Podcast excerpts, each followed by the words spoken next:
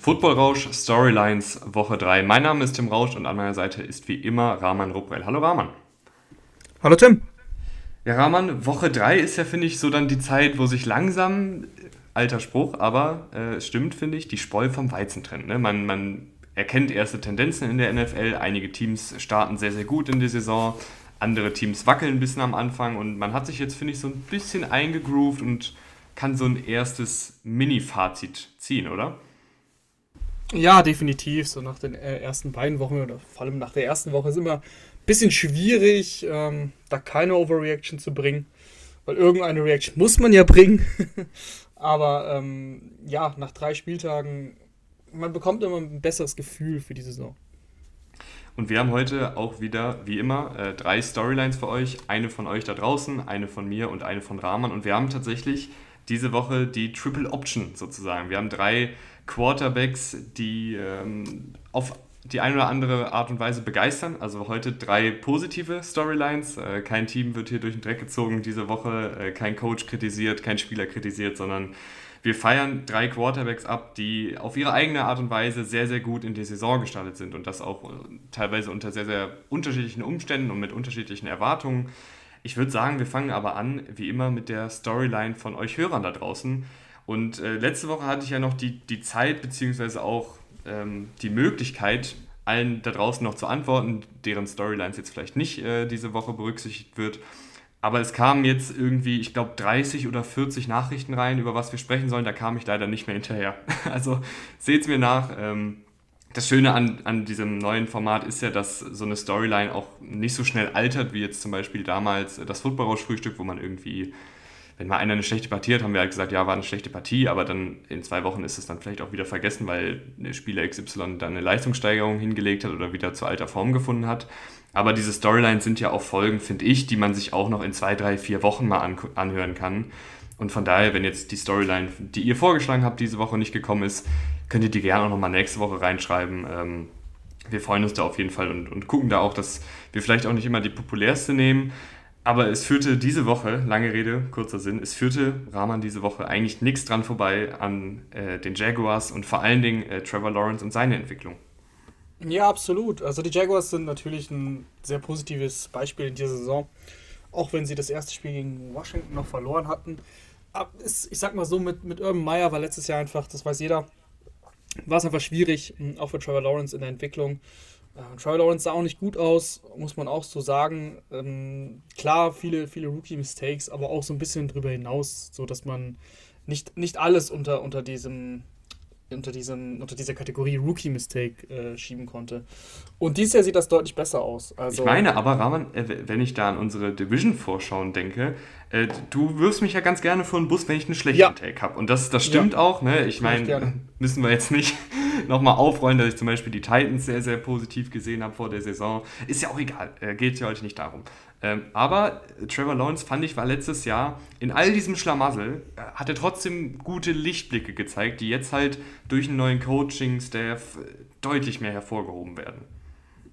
Absolut, absolut. Genau das ist es eben. Mit Doug Peterson, der jetzt ähm, der neue Head Coach ist in Jacksonville. Ich war sowieso eigentlich immer ein Fan von Doug Peterson. Er hat ähm, dann bei Philadelphia eine schwierige Zeit gehabt am Ende im Nachhinein kann man noch sagen, vielleicht lag es noch ein bisschen an, an seinem Quarterback, aber so oder so hat sich da halt häufig auch verpokert, was, was äh, In-Game Decisions anging. War sehr aggressiv, teilweise bei Fourth Down. Ist er immer noch, aber zumindest jetzt im, auch im Charger-Spiel, aber auch in der ganzen Saison, finde ich so ein. Er findet ein besseres Maß. Also hat, dann hat er doch mal zwei kurze Field Goals genommen, äh, ist nicht jedes Mal bei 4. und 3, so dass er sagt, okay, let's go, aber dann bei 4. an 1 an der Mittellinie, den spielt er aus mit Robinson, äh, das ist ein Touchdown. Das ist ja mittlerweile auch aus. eigentlich Standard, ne? Also. Ja, absolut, für, aber, aber wie gesagt, Peterson war, mhm. Hm, Peterson war ein Coach, der das wirklich sehr, sehr häufig gemacht hat und eben auch bei 4. und 3 an der, an der, an der 10-Yard-Linie oder so, wo du halt das sichere Field nehmen kannst. Das kann man jetzt so oder so sehen.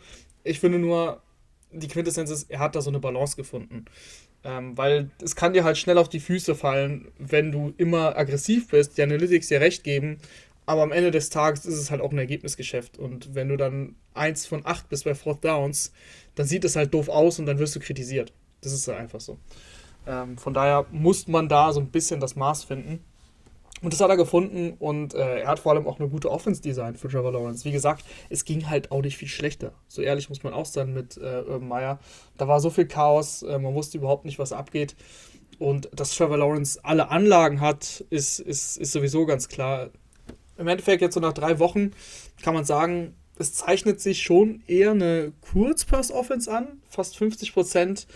Ähm, beziehungsweise sogar mehr, wenn man die Pässe nimmt, die auch hinter die Line of Scrimmage geworfen werden, sind sogar über 60% der Attempts von Trevor Lawrence sind halt zwischen also 0 und 10 Yards oder sogar weniger als 0, also wenn man halt hinter die Line of Scrimmage wirft. Ähm, da ist er auch sehr, sehr, sehr sicher. Also bei, bei 0 und, zwischen 0 und 9 Yards laut PFF ist er bei 87% Completion Percentage. Also 46 von 53 Bällen hat er da angebracht. Äh, waren auch vier Touchdowns dabei, keine Interception, da ist er wirklich sehr sicher. Aber auch bei zwischen 10 und 20 Yards sieht das sehr, sehr gut aus. Beim tiefen Pass, da hat er tatsächlich noch so ein bisschen, bisschen Nachholbedarf. Ähm, ist noch, nicht, ist noch nicht so da, war jetzt auch gegen die Chargers so ein, zwei Mal die Chance, äh, die er sich dann ergriffen hat, hat dann nicht immer funktioniert. Dennoch finde ich, dass Trevor Lawrence mittlerweile echt viel, viel runder aussieht. Und äh, das ist ein sehr, sehr positives Zeichen äh, bei den Jaguars. Mhm. Ich finde vor allen Dingen, ähm, man muss ja hier nochmal so ein bisschen, können wir darüber reden, einmal, was, was macht Doug Peterson für Trevor Lawrence und was macht Trevor Lawrence selbst. Ich finde sehr, sehr schön zu sehen, ähm, wie viele verschiedene Personalgruppierungen die Jaguars so auf dem Feld haben. Also du siehst Formationen mit zwei Running Backs, du siehst Formationen mit vier Wide Receivern. Dann kommt er manchmal mit 11 Personell aufs Feld, aber dann ist der Running Back Etienne und der Tight End ist Evan Ingram. Das sind ja dann prinzipiell auch fünf mehr oder weniger Receiver, also Klar ist Etienne Running Back und Ingram ein Tight End. Beide sind aber stilistisch jetzt nicht super weit entfernt von einem, von einem Slot-Receiver beispielsweise. Und das macht es dann für Defensiven echt schwierig, teilweise da das richtige Personal gegen diese Personalgruppierung der Jaguars aufzustellen. Und so entstehen dann auch äh, viele gute Mismatches, gerade im Kurzpassspiel. Ähm, einfache Completions zu Trevor Lawrence habe ich mir aufgeschrieben. Viele RPOs, viele Screens, aber auch geschemte Pässe auf Running Backs, geschemte Pässe auf Wide Receiver. Das sind einfach Completions, die sind A, einfach für den Quarterback und B, geben diesem, diesem ganzen Team, dieser ganzen Offensive einen gewissen Rhythmus. Ähm, ich habe mir noch aufgeschrieben, 2,4 Sekunden bis zum Wurf ist aktuell äh, Trevor Lawrence Statistik. Das ist auch der niedrigste Wert seiner Karriere, das hattest du ja eben schon kurz angerissen mit dem Kurzballspiel, dass da einfach der Ball schnell los, also dass er den Ball da einfach schnell loswirft wird und ähm, dann eben die Receiver auf eigene Faust noch ein paar Yards rausholen. Und Rahman, äh, nur zwei Sacks kassiert bisher. Die O-Line äh, mhm. der Jaguars ist auch, klar, da haben sie auch viel investiert, keine Frage. Vielleicht auch ein bisschen überbezahlt, ist ja immer so die Frage. Aber sie haben halt auch das Budget gehabt, ne? Ja, spricht ja auch dafür, dass, äh, was du eben schon meintest mit der Release-Time. Also, wenn du 2,4 Sekunden den Ball wegwirfst, dann wirst du halt auch nicht so oft gesackt. Ähm, das, ist, das geht dann, vieles, viele Rädchen greifen aneinander, vieles geht Hand in Hand. Und insgesamt ähm, ist es bei den Jaguars ein, ein rundes Bild. Du hast äh, viel Geld in der Offseason in die Hand genommen, das hast du schon richtig gesagt. Auch für Receiver hast du bezahlt. Und wir haben wirklich viel über Christian Kirk und seinen Vertrag gelacht, oder mehr über seinen Vertrag als über Christian Kirk.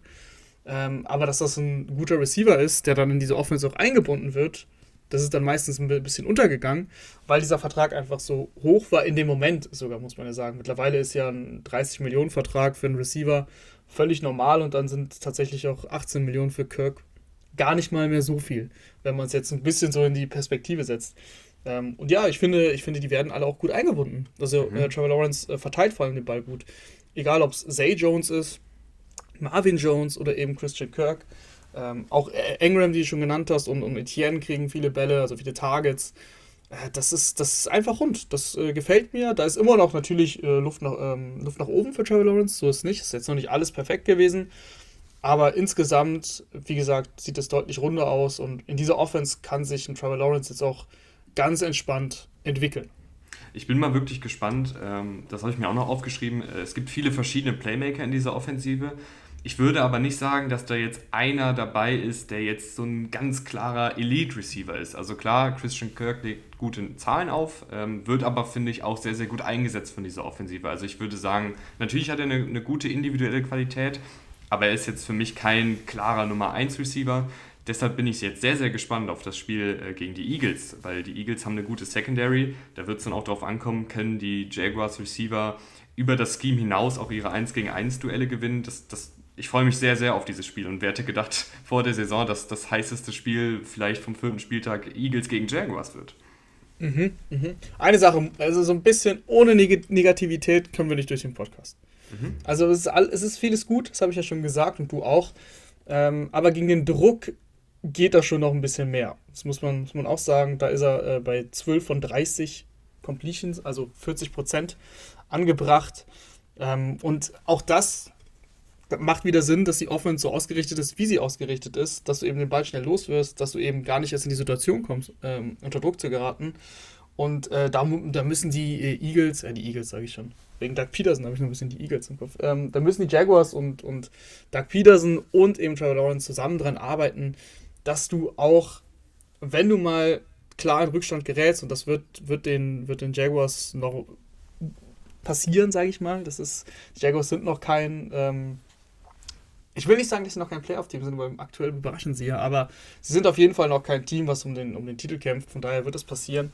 Und dass du da halt auch mal ein paar Konzepte laufen kannst, bei denen sich Plays ein bisschen entwickeln und nicht, dass Trevor Lawrence bei jeder Situation, wo er unter Druck gerät, ähm, dann nicht mehr liefert. Das ist ja eigentlich nicht sein Naturell, ähm, auch nicht am College gewesen. Von daher denke ich, dass das ausbaufähig ist. Mhm. Äh, negative Punkte hatte ich mir auch aufgeschrieben, das hattest du eben schon kurz gesagt. Ich finde, es sind immer noch ein paar Wackler in Sachen Accuracy drin. Accuracy drin. Accuracy drin. Äh, also ein, zwei Overthrows, ein, zwei Würfe, die in den Rücken geworfen wurden. Im Großen und Ganzen aber fand ich jetzt nichts mega Wildes. Ähm, was halt wirklich bei mir auch noch rausgestochen ist, hattest du aber am Anfang auch schon gesagt, äh, ist die Wurfkraft von Trevor Lawrence.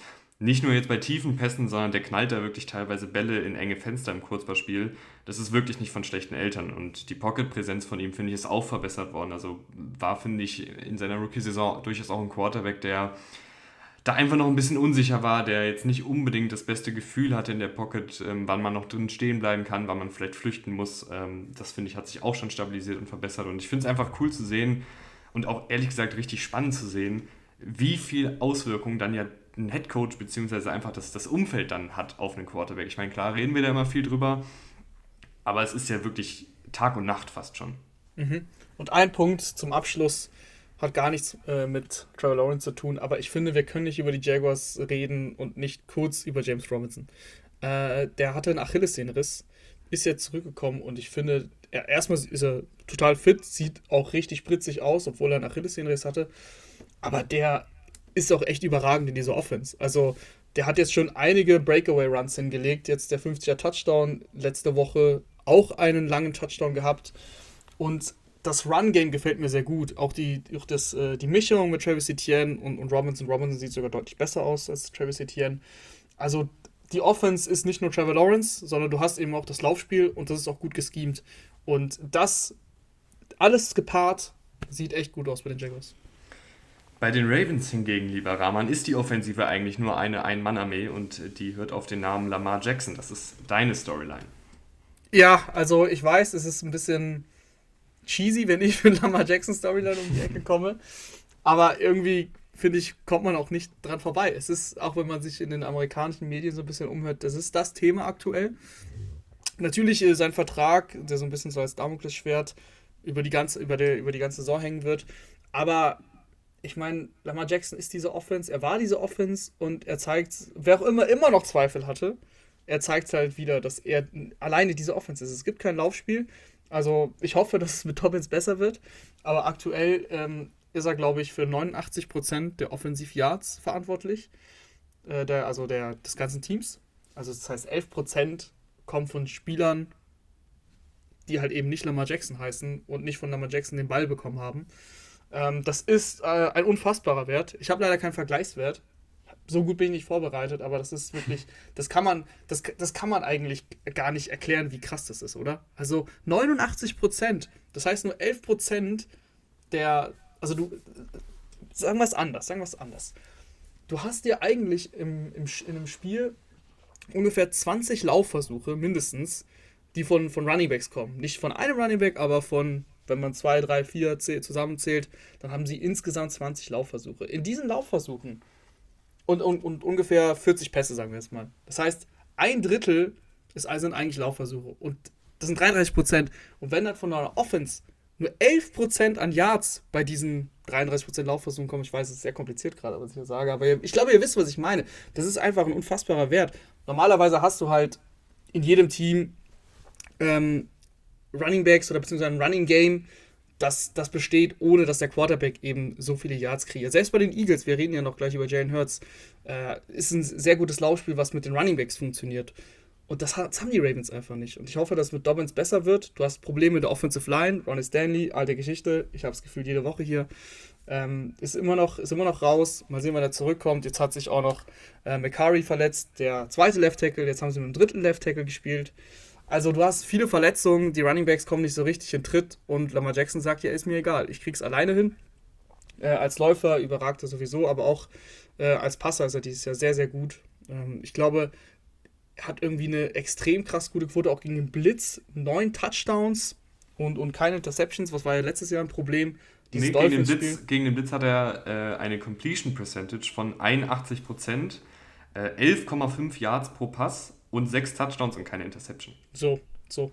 Ähm, also das ist, das ist, sind richtig gute Zahlen und vor allem war das ja ein Problem letztes Jahr. Wir erinnern uns an das Dolphins-Spiel, ähm, wo, wo, die, wo die Ravens nicht mit dem Blitz klargekommen sind. Klar gekommen sind. Ähm, von daher, auch das ist, ist, ist verbessert. Also es sind erst drei Wochen, aber wenn man, wenn man, wenn man irgendwie über, über einen MVP in den ersten drei Wochen reden will, dann ist Lamar Jackson, glaube ich, ziemlich weit oben. Ich würde einmal kurz darauf eingehen, ähm, auf die individuelle Qualität der Running Backs der Ravens, weil das muss sich wirklich steigern. Also ich habe mir mal angeschaut ähm, bei PFF die Statistik Missed Forced Tackles oder Forced, nee, warte mal. Doch so. Forced ne? Missed Tackles. Forced Missed Tackles, so rum. Ja. Genau, also sozusagen, wie oft lassen Running Backs einen Spieler aussteigen, einen gegnerischen Spieler. Und alle Ravens Running Backs zusammen haben in dieser Saison bisher drei Gegenspieler aussteigen lassen. Das ist so viel wie Rex Burkett, der Backup Running Back der Texans, alleine. Also da sieht man mal, dass, dass die jetzt selber unfassbar wenig kreieren. Das ist dann halt nicht so geil, weil dann muss äh, Lamar Jackson noch mehr machen. Ich finde ihn auch im Passspiel, hast du eben schon angedeutet, deutlich stabiler. Oder was heißt deutlich stabiler? So viel stabiler. Also er war jetzt nicht mega instabil, aber ich finde, er hat nochmal einen Schritt nach vorne gemacht. Ähm, was ich sehr, sehr schön finde und auch ein blindes Huhn findet man Korn. Ich weiß noch, dass wir vor der Saison, habe ich ja gesagt, du, ich fände es eigentlich ganz cool, wenn sie noch mehr in diese Play-Action-Sachen reingehen und den dann, dann auch mal zu einer Seite rausrollen lassen. Und siehe da, 41% der Passversuche bisher waren Play-Action-Passversuche. Das ist der höchste Wert seiner Karriere. Ähm, 75% Completion Percentage, 10,4 Yards pro Pass, 4 Touchdowns, keine Interception. Also es ist wirklich ein sehr, sehr probates Mittel für die Ravens. Ich muss aber sagen, einen kleinen Kritikpunkt habe ich schon. Ich finde, es gibt bisher in jedem Spiel schon ein, zwei wirklich Würfe, die echt nicht gut sind. Also das ist so das Einzige, was, was ich an, negative, an Negativität gegenüber Lamar Jackson noch auszusetzen habe. Ja, das stimmt schon. Also der Pick jetzt zum Beispiel gegen die Patriots, ähm, der, war, der war nicht gut. Das war auch ein starkes Play vom, vom Defensive Back, der da eigentlich in Man-Coverage war. Und ich glaube, ich bin mir nicht mehr sicher, ob es Bateman war von Bateman sich löst, weil er das Play halt liest und dann eben undercuttet und den Ball interceptet. Das war ein starkes Play. Ähm, aber ja, das sind, es, es, es gab auf jeden Fall Plays gegen die Dolphins, war es dieser Fast Pick Six. Ähm, die sind, die, die, die gibt es immer noch. Aber wenn es die nicht geben würde, dann würden wir hier von einem, also von einem perfekten Quarterback sozusagen reden. Das wäre ja, das wäre ja irgendwie auch beängstigend. Nee, klar, die kann er noch abstellen. Ähm, das, das ist schon noch möglich, aber Lamar gibt dir einfach. Das, das Ding ist einfach, dass, er, dass, dass das Ceiling so hoch ist, dass er dir quasi bei jedem Play, wenn er, wenn er zurückdroppt, wenn er den Ball in den Händen hat, was auch immer, ähm, dass da in dem Moment einfach alles passieren kann. Und mit alles meine ich einfach das nächste Big Play, das, der nächste 75 Yard äh, Touchdown Lauf oder Touchdown Pass, total egal, äh, auch mal im selben Spiel. Und von daher, der, der Druck ist so hoch, dass, dass er sich quasi auch mal leisten kann, so, einen, so, so einen kleinen Bock zu schießen, weißt du, was ich meine? Also, mhm. ja, klar. Also es, ist, also ich, es ist ja auch so ein bisschen so das Mahomes-Ding immer gewesen, dass, dass Mahomes eben so unfassbar performt, dass ab und zu immer so eine, so eine Ente kommt oder so ein Ball überworfen und interceptet wird, dass du das so ein bisschen in Kauf nimmst. Du, ich meine, wir reden heute nicht drüber und ich möchte jetzt nicht immer noch fünf andere Themen aufmachen, aber auch ein Josh Allen hatte jetzt gegen die Dolphins kein gutes Spiel. Da waren auch ein mhm. paar Würfe dabei, die, die nicht gut waren. Im, wenn man aber das ganze Bild dann sozusagen sieht, ist das jetzt nicht weiter tragisch. Das, das stimmt schon. Absolut und ähm, weil wir, weil wir diese drei Plays eben, oder beziehungsweise diese, diese Plays angesprochen haben, er hat jetzt bisher zwei Interceptions gehabt, er hat aber laut PFF auch nur drei Turnover-worthy Plays. Also zwei waren halt Turnover. Ähm, und, und er hätte, er hätte eben dieses eine noch haben können gegen die Dolphins. Das ist ähm, ausbaufähig, natürlich. Am besten hat man null, aber das ist trotzdem gut. Mhm. Ein Quarterback, der ähm, sehr zur Freude von mir absolut durchstartet diese Saison. Und ihr wisst, ich bin äh, mittlerweile ja fast schon ein heimlicher Eagles-Fan, äh, weil ich dieses Team schon die ganze Offseason hochhype und äh, Jalen Hurts hochhype und ihn eigentlich schon seit, seit er da die, die Zügel übernommen hat, wirklich sehr, sehr gut finde, weil ich ihn auch abseits des Feldes gut finde, aber ich möchte jetzt gar nicht äh, groß ausholen. Ich habe nochmal die Jalen Hurts Storyline mitgebracht. Ich weiß, wir haben in Woche 1, ich glaube im Rahmen der Overreaction schon ein bisschen über ihn gesprochen, äh, aber ich finde jetzt nach drei Spielen ist das nicht nur Woche 1 Zufall, sondern der Mann ist wirklich gut. Wir müssen das vor allem rausholen, weil ich, ich langsam zurückrudern muss. Das muss ich ja, ich muss ja auch meine Fehler eingestehen. Beziehungsweise meine Skepsis dann noch irgendwann ablegen, weil irgendwann hat er genug gezeigt. Und äh, Jalen Hurts spielt überragend. Also was soll ich, was soll ich großartig anderes sagen? Ähm, das sehen wir alle. Und es, ist, es überrascht mich wirklich, aber auch gerade das, das äh, also als Passer, ist er, ist er jetzt mittlerweile in den ersten drei Spielen, es sind drei Spieler, aber in den drei Spielen war er richtig gut. Also das, das, das Viking-Spiel in, in Woche 2, das war wirklich unfassbar. Ähm, ich glaube, fünf Incompletions, eine Interception davon war aber, wenn ich mich richtig erinnere, auch nicht sein Fehler. Es war ein Tipp-Tipp-Ball. Ähm, von daher hey, wirklich, wirklich, wirklich ähm, ja, beeindruckend. Verteilt auch den Ball gut. Äh, AJ Brown in Woche 1 sein Lieblingstag gewesen. Jetzt hatte Devonta Smith ein richtig gutes Spiel. Äh, ich, mag, ich mag die Eagles Offense. Das, das ist auch ähnlich wie, ähnlich wie bei den, bei den Jaguars, finde ich, dass die gut designt ist. Und äh, das siehst du, das siehst du einfach. Ähm, Jalen Hurts ist darüber hinaus natürlich richtig explosiv als, als Läufer. Ähm, ist da, hat da auch die Power, dass er eben an der Goal-Line der, ja, eigentlich der, der Powerback ist von, von, den, von den Eagles. Also diese Kombination. Ich meine, wir reden jetzt hier über drei Quarterbacks und zwei sind ganz, ganz klar die MVPs der Saison bisher, meiner Meinung nach. Und das sind halt Jackson und Hurts und was fällt auf? Ja, es sind beides Quarterbacks, die halt auch die Beine in die Hand nehmen können und sie nicht nur in die Hand nehmen können, sondern halt auch eben richtig gefährlich sind. Und ähm, ja, ich finde es cool, dass die NFL sich in diese Richtung entwickelt, dass diese Quarterbacks aber auch eben richtig, richtig talentiert sind mit ihrem Arm. Und Jalen Hurts, das war auch letztes Jahr schon gut, das ist auch dieses Jahr gut, ist unter Druck, standhaft. Also wir streichen dieses, dieses Playoff-Spiel gegen die Bucks einfach. Aber in der Regular Season war er auch da gut, ist auch dieses Jahr gut, was es angeht. Aber auch wenn er, wenn er eben nicht geblitzt wird oder wenn er halt eine saubere Pocket hat, ähm, sehr, sehr sicher. Äh, also mhm. man kann tatsächlich, ich finde, man kann fast, fast nichts an Jalen Hurts aktuell kritisieren. Ja, ich habe mir einzige negative, selbst ich habe was Negatives, ähm, mhm. ist, dass er hier und da, finde ich, noch ein paar winzige Wackler drin hat.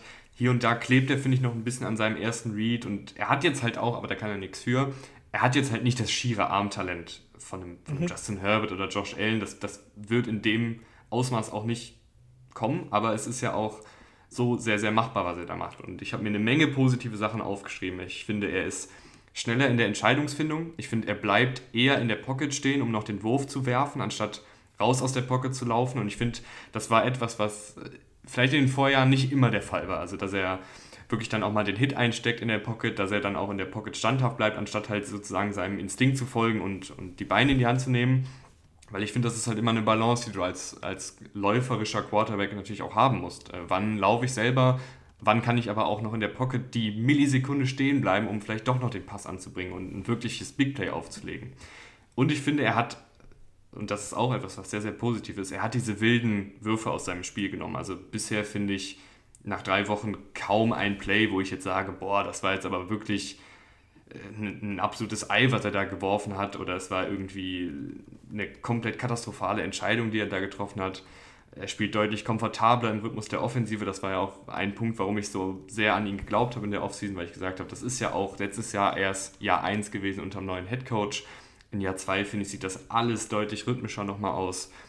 er hat seine durchschnittliche Wurfzeit auch verringert auf drei Sekunden, äh, ist auch schneller als im Jahr zuvor. Gleichzeitig ist aber auch die durchschnittliche Tagetiefe zurückgegangen auf 9 Yards, aber seine Yards pro Pass sind hochgegangen. Das heißt, er wird den Ball schneller los, er, wird ihn, er wirft ihn kürzer, aber dadurch, dass dann die Receiver den Ball sozusagen schnell in die Hand bekommen und er dann auch das Personal dafür hat, äh, holen sie halt mehr Yards pro Pass raus. Ähm, spricht auch einfach für die Effizienz und den Rhythmus dieser Offensive. Aber Rahman, wir müssen natürlich auch darüber reden, er hat ja auch das Personal dafür, ne? Ja, absolut. Er hat eine, er hat eine richtig, richtig gute O-Line. Und ähm, ich habe ja eben kurz, kurz angerissen, dass, äh, dass das Laufspiel auch ohne Hurts gut funktioniert. Ich, mir gefällt Miles Sanders eigentlich schon seitdem er in der NFL ist. Er ist immer irgendwie kritisiert worden, weil er letztes Jahr gar keinen Touchdown hatte. Und so, so die Fantasy-Zahlen fehlen, fehlen dem Miles Sanders, aber als Spieler finde ich Miles gut. Gerade als Läufer. Er ist jetzt nicht der, der Receiving Back, aber ähm, was, was auch so Yards pro, pro, pro Laufversuch und so angeht, die Zahlen bei Miles sehen da eigentlich immer ganz gut aus. Ähm, aber sie haben ja auch noch Gainwell, sie haben noch Boston Scott, also sie haben da echt mehrere Spieler, ähm, die da das Laufspiel unterstützen und im Passspiel, wie gesagt, AJ Brown und Devonta Smith. Devonta Smith, ähm, ein richtig, richtig gutes Spiel jetzt gehabt. Also man kann, glaube ich, fast sagen, das Breakout-Game, weil in der ersten Saison, er war zwar solide, er war zwar gut, aber ich glaube, er hatte nicht so, so, so ein Monsterspiel. Und äh, von daher, wenn du, wenn du, wenn du einen Devonta Smith hast, der jetzt im zweiten Jahr in der NFL richtig ankommt und, und ein, ein klarer Borderline Wide Receiver 1 sein kann, ähm, und du hast noch AJ Brown und du hast noch Dallas Goddard, der, der mir auch als Titan sehr gut gefällt, dann bist du da einfach echt gut aufgestellt. Ja, aber du warst auch immer der, der gesagt hat, äh, Devonta Smith ist ein Hammer-Receiver, der kriegt halt nur nicht genug Targets. Also mhm. da erinnere ich mich auch dran, dass, dass du da in der Offseason schon für Devonta Smith Werbung gemacht hast und er hat ja auch schon eine echt gute Rookie-Saison hingelegt. Ähm, geht ja manchmal ein bisschen unter, aber er hatte in seiner Rookie-Saison 976 Yards inklusive. Ja, es war, es war sehr, sehr konstant, wenn ich mich richtig erinnere. Und eben, also ich kann das auch mal schnell nachschauen. Wir haben hier 122 Yards und 116 Yards waren seine, das waren seine okay, beiden okay. über 100 Yard-Spiele. Okay, aber das ist dann schon mehr, als ich, mehr als ich gedacht hätte tatsächlich. Ähm, so oder so, es ist Devonta Smith, äh, wie gesagt, ein, ein richtig guter Receiver. Und jetzt hast du da auch eine bessere Balance eben drin mit den, mit den Targets und mit dem Passspiel. Äh, Jalen Hurts zeigt, dass er eben den Ball auch werfen kann und dass er ihn sogar sehr gut werfen kann. Da kannst du deine, deine Offense immer mehr in diese Richtung verschieben und das sehen wir auch ein bisschen bei Lamar.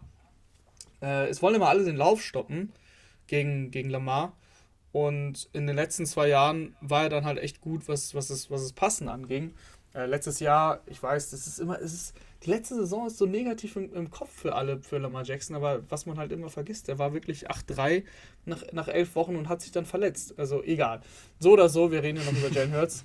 Ähm, und das kannst du als Eagles halt auch nutzen. Dass du halt, dass, dass viele den Lauf stoppen wollen gegen, gegen Hurts, dass sie die Box voll machen. Aber wenn du dann so Gamechanger hast wie, wie Devonta Smith und AJ Brown, ähm, dann ja, stehen dir die Türen weit offen. Da muss, da muss Jalen Hurts die Bälle nur, nur anbringen und das tut er aktuell. Das tut er sehr, sehr gut und äh, ich würde sagen, Rahman, äh, das war es dann auch für die heutige Folge. Vielen, vielen Dank fürs Einschalten. Gerne uns auf Social Media folgen, auf Twitter und auf Instagram. Da könnt ihr euch nämlich auch aktiv an der Gestaltung der Folgen sozusagen beteiligen und wir freuen uns auf eure Zusendungen am nächsten Wochenende. Vielen Dank fürs Einschalten, vielen Dank, Rahman und bis zum nächsten Mal. Ciao. Ciao, ciao.